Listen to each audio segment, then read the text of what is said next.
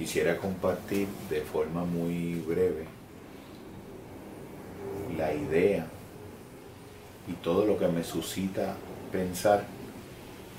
la innumerable, cantidad de ocasiones en las que me encuentro personas en el diálogo común, en el diálogo terapéutico, en cualquier escenario,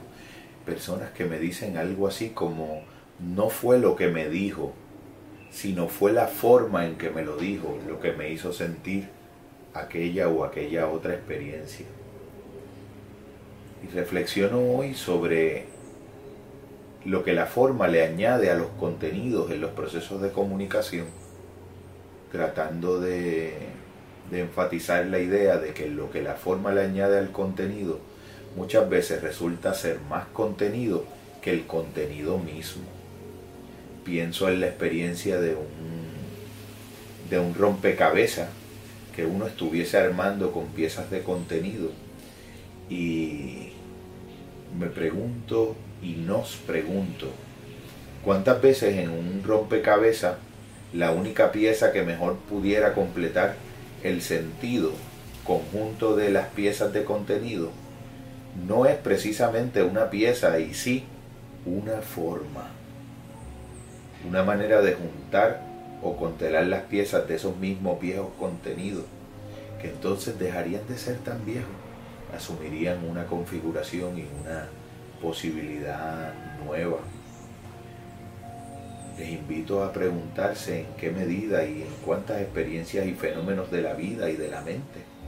tu forma de verlo hace lo que ves en una mayor medida que lo que estés viendo no fue lo que me dijo, sino fue la forma en que me lo dijo. ¿Cuántas veces he escuchado esa frase? ¿Cuántas veces también he pensado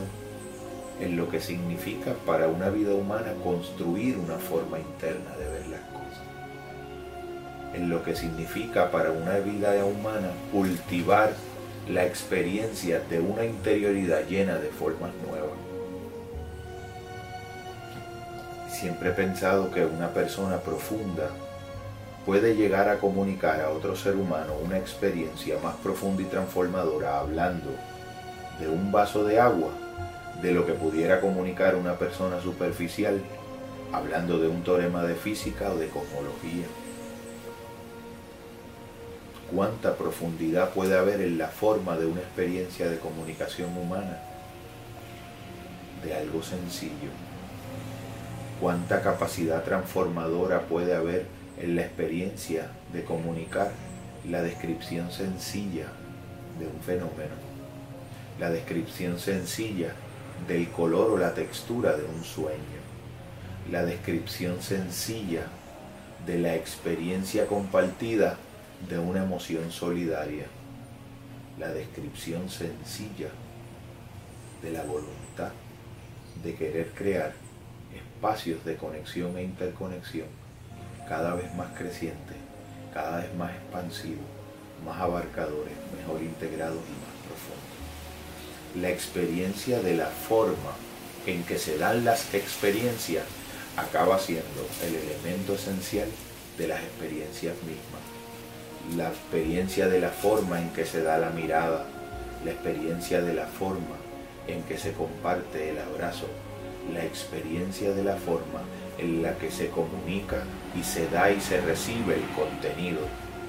la experiencia de la forma de las cosas. Porque muchas y la inmensa mayoría de las veces no es el contenido de la experiencia el aspecto más relevante, el recuerdo más permanente, el rastro más indeleble que deja en una experiencia de encuentro humano, sino la forma misma en que se cuidó el proceso de comunicarla